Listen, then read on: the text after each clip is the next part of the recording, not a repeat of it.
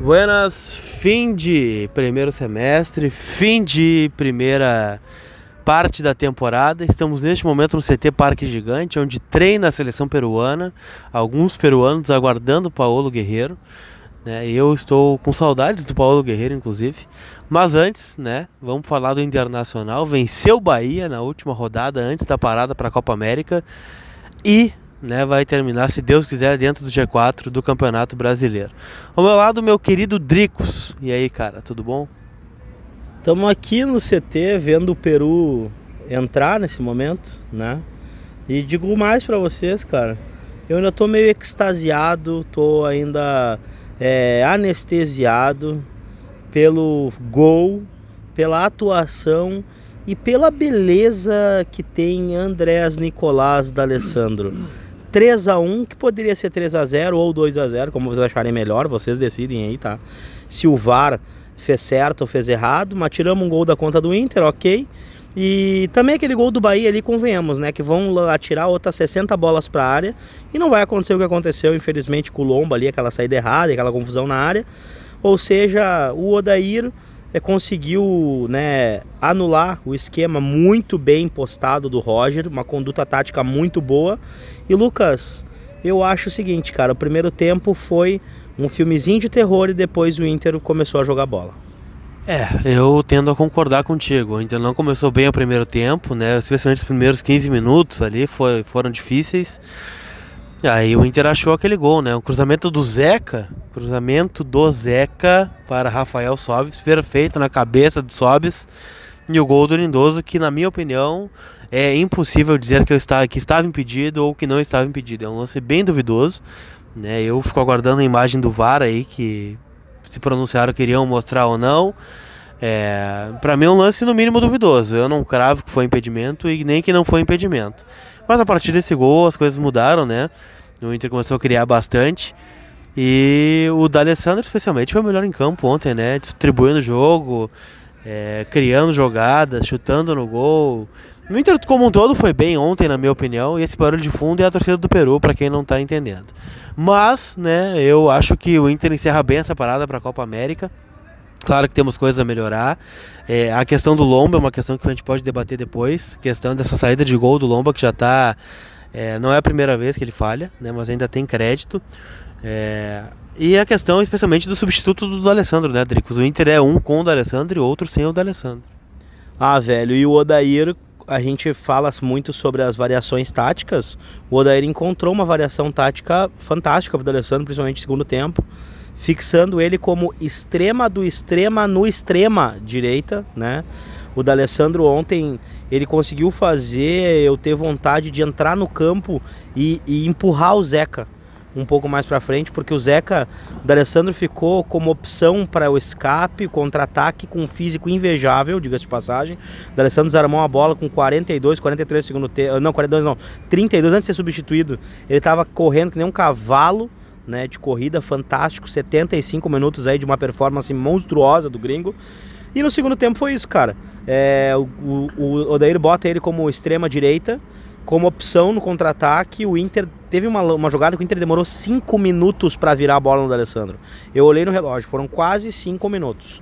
Então, assim, acho até que o time do Inter está se adequando a essa jogada, a essa variação que não existia antes. A gente não enxergava o D'Alessandro como extrema-direita, como opção de contra-ataque, né? E o Odair repete isso, já tinha feito isso contra o time do Havaí, no próprio Beira-Rio. Agora faz novamente, é interessante, é legal, eu gosto de ver essas variações, tá?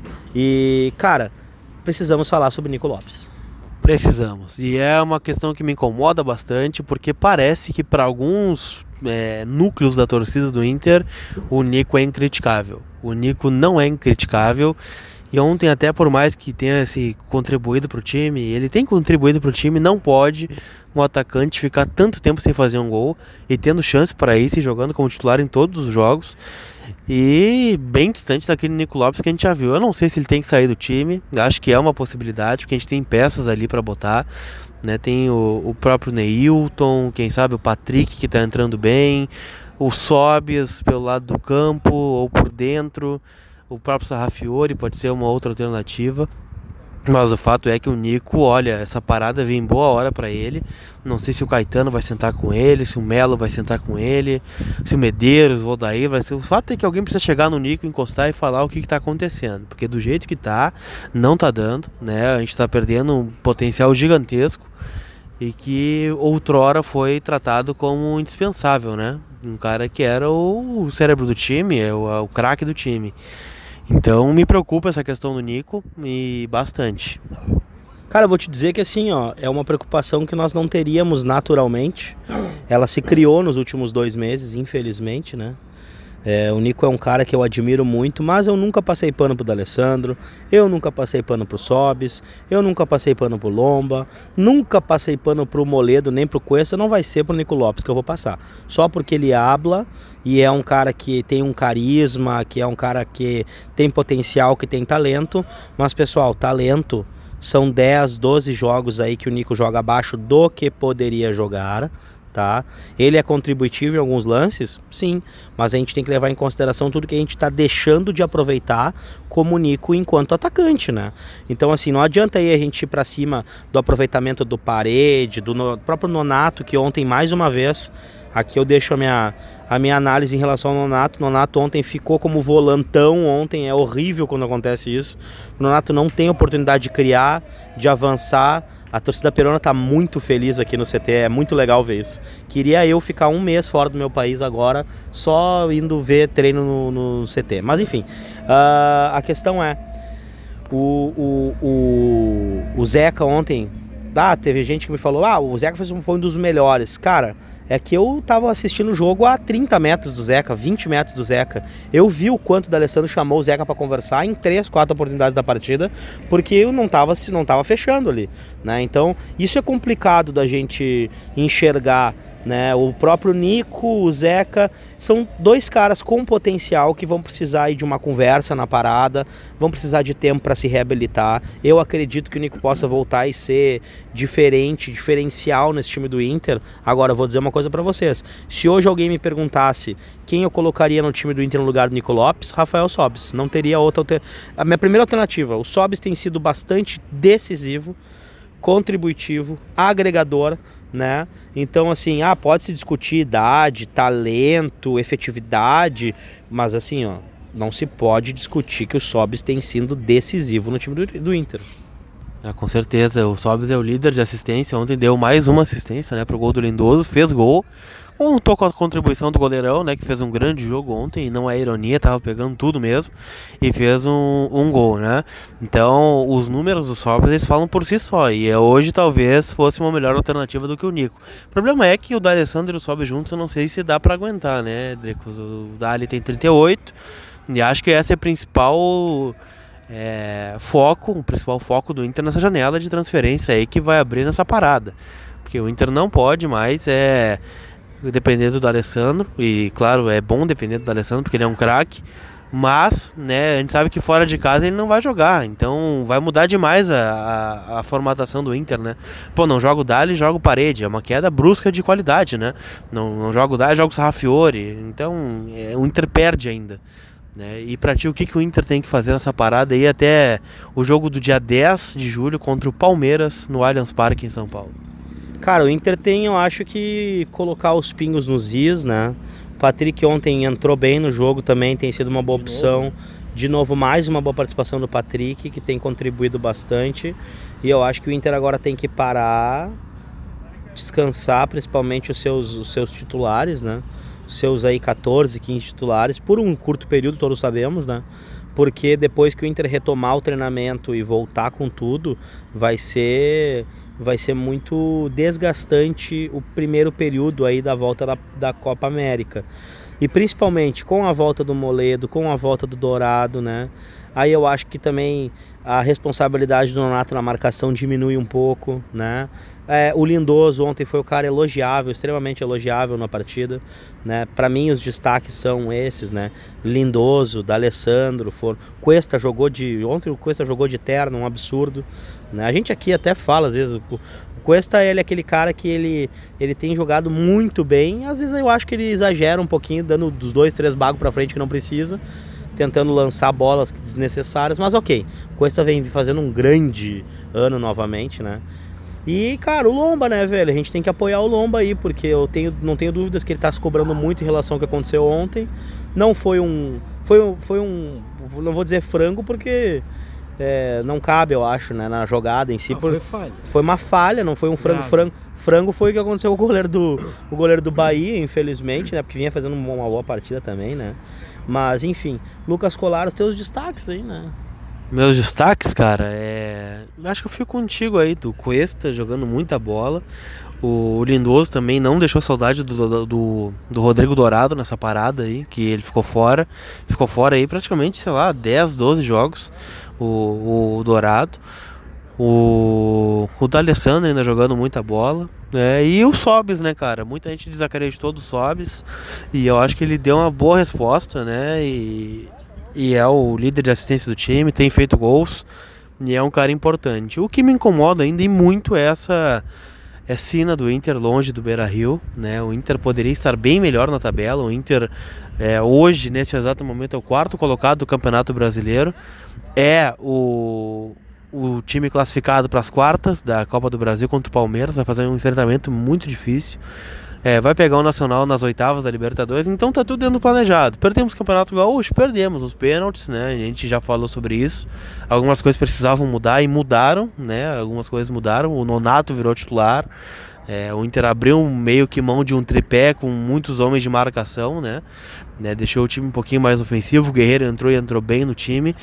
Então, acho que o rescaldo é positivo, Dricos. Ah, claro, acho que tem algumas coisas para melhorar e especialmente em nível de grupo de contratações, tem jogadores por sair e a gente vai perder em, em número quantitativo, né? E precisa repor para que o Inter possa brigar forte aí, porque a volta vai ser guerra de foice no escuro. É Palmeiras, é Grêmio, é Nacional, é, é jogo atrás de jogo em 20 dias. E o Inter vai ter que suar sangue aí, porque é, em um mês o Inter pode estar fora de tudo, como também pode estar classificado em todas as competições. É, cara, e eu vou dizer assim, ó, faz tempo já que a gente não vê um Inter tão competitivo, embora a gente tenha críticas aí à atuação em brasileiros fora de casa e tal, mas na Copa do Brasil e na Libertadores o Inter vem sendo efetivo, né? Vem sendo, vem tendo um bom aproveitamento, cumprindo seu papel. E outra questão também que é, é bastante inerente a tudo isso é o fato de que o Inter hoje tem um time competitivo também. O Inter tem um time bom, um plantel uh, bom para o orçamento que tinha para gastar com futebol. E faz bastante tempo que a gente não tem esse panorama. Um Inter nas quartas da Copa do Brasil, nas oitavas da Libertadores com boas reais possibilidades de se classificar e o Inter no G4 aí do Campeonato Brasileiro. Sabemos que o Inter deve perder uma posição que duas ainda com até o final do, da rodada, assim, o, colo, colocar a tabela em ordem, né? Mas são, são coisas do futebol, né, cara? Não, não tem como a gente também dominar tudo, fazer tudo dessa forma. E Lucas Colar, projeção aí dos próximos dias do Internacional. Férias agora, né? 10 dias de férias para os jogadores. Vamos falar bastante de movimentação de mercado, vamos é, trazer conteúdo bem legal aqui pro podcast e também outras novidades. Então, cara, é, eu espero que o Inter volte bem, que recupere jogadores, que é o mais importante. Porque precisa de a gente precisa de todo mundo contra a equipe do Palmeiras. Vai ser um jogo bem difícil lá em São Paulo, mas acho que o Inter tem condição de fazer um jogo de igual para igual e voltar vivo, porque aqui no Beira Rio as coisas são diferentes, né? A gente vai é, ter o fator local, onde a gente está 100% no Campeonato Brasileiro. E ano passado a gente perdeu só dois jogos aqui no Beira Rio. Perdeu para o Grêmio no, nas, na fase classificatória ainda do Galchão e perdeu para o Atlético Mineiro lá na última rodada do Campeonato Brasileiro. Então, olha, tem bastante coisa pela frente. Acho que o Inter está vivo, vivíssimo e tem chance de conquistar coisa boa esse ano. Mas, meu caro Dricos, considerações finais amigo. Dizer para vocês que eu e o Lucas Colara estamos aí organizando, reorganizando, ressignificando algumas coisas. A primeira delas é que o Vermelho e Branco Podcast ele se torna Vermelho Podcast a partir de agora e a gente entra aí com tudo em todas as redes sociais, Instagram, Twitter, Facebook, né, além do podcast, sem dúvida. E com uma novidade, a gente está começando o nosso canal no YouTube também, onde teremos algumas entrevistas. A entrevista de hoje, acredito que ainda seja um. um acho que eu vou manter o mistério, né? Não? Cara, tu sabe. Vamos manter o mistério, então. A gente tem que tá aqui no CT para fazer uma entrevista com uma pessoa aí que vai nos falar sobre o Internacional. É interessante essa conversa que a gente vai ter e vai, vai provavelmente vai estar já à disposição no próximo podcast, né? Vai existir o canal do YouTube também, Vermelho Podcast. Vocês já podem seguir todas as redes sociais. E a partir de hoje, pelos próximos 10 dias, estou aqui avisando-lhes que teremos sorteio de camisa. Então Opa. o post vai acontecer aí provavelmente entre hoje e amanhã é, lá, no, lá na página do Instagram do podcast. E nos próximos 10 dias nós vamos anunciar para vocês quem são os nossos apoiadores, nossos parceiros, né? E os primeiros vídeos devem vir ao ar já em sequência. No mais, não tem palpite para dar, porque não tem jogo internacional de férias. Estamos aqui, eu e o Lucas, estilo Chaves em Acapulco, sentado na sombra aqui. Só falta um, um mar para nós entrar, porque nós vamos entrar no Guaíba, né? E, e é isso, gurizada. Deixar aí um abraço para vocês. Muito obrigado. E Lucas Colar, tchau. Tchau. Então, valeu a todos que nos acompanharam. Sempre peço para vocês aquele feedback maravilhoso. Manda para nós é, no arroba do Dricos, no meu arroba, no Instagram, no Twitter, onde quiser. É, também no arroba vermelho e branco, ou, vermelho podcast, eu tenho que me acostumar, vermelho podcast, para a gente fazer é, cada vez melhor esse conteúdo e, claro, é, inserindo coisas novas agora também, né, dentro dessa geração de conteúdo de Colorado para Colorado. Mas é isso, a gente volta, a gente não está de férias, a gente volta nos próximos dias com entrevistas, com outro tipo de conteúdo. O podcast vai seguir essa parada do Inter. O Inter vai para Tibá em São Paulo, mas nós seguimos acompanhando o Colorado, né? Até porque tem coisa importante por vir, tem decisão em cima de decisão no próximo mês e a gente tem que estar esperto, tem que projetar tudo isso, né? Porque é o Inter. Então, valeu, tchau.